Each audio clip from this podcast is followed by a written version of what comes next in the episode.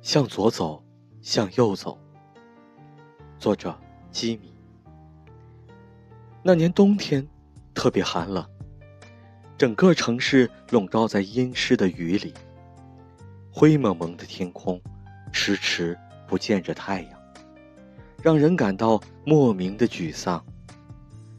常常走在街上，就有一种落泪的冲动。他习惯向左走，他习惯向右走。他们始终不相遇，就像城市里大多数人一样，一辈子也不会认识，却一直生活在一起。生活总有许多巧合，两条平行线也可能会有交汇的一天。人生总有许多意外，握在手里的风筝。也会突然断了线。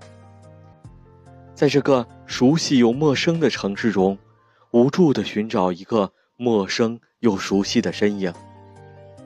他们彼此深信，是瞬间的热情让他们相遇。